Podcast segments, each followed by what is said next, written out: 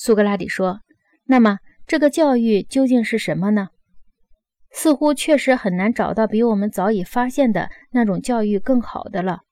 这种教育就是用体操来训练身体，用音乐来陶冶心灵。”阿德曼托斯说：“是的。”苏格拉底说：“我们开始教育，要不要先教音乐，后教体操？”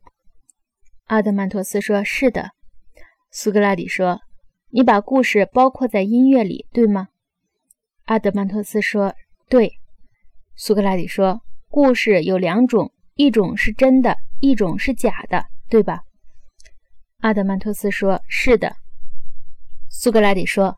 我们在教育中应该两种都用，先用假的，是吗？阿德曼托斯说：“我不理解你的意思。”苏格拉底说：“你不懂吗？我们对儿童先讲故事，故事从整体看是假的，但是其中也有真实。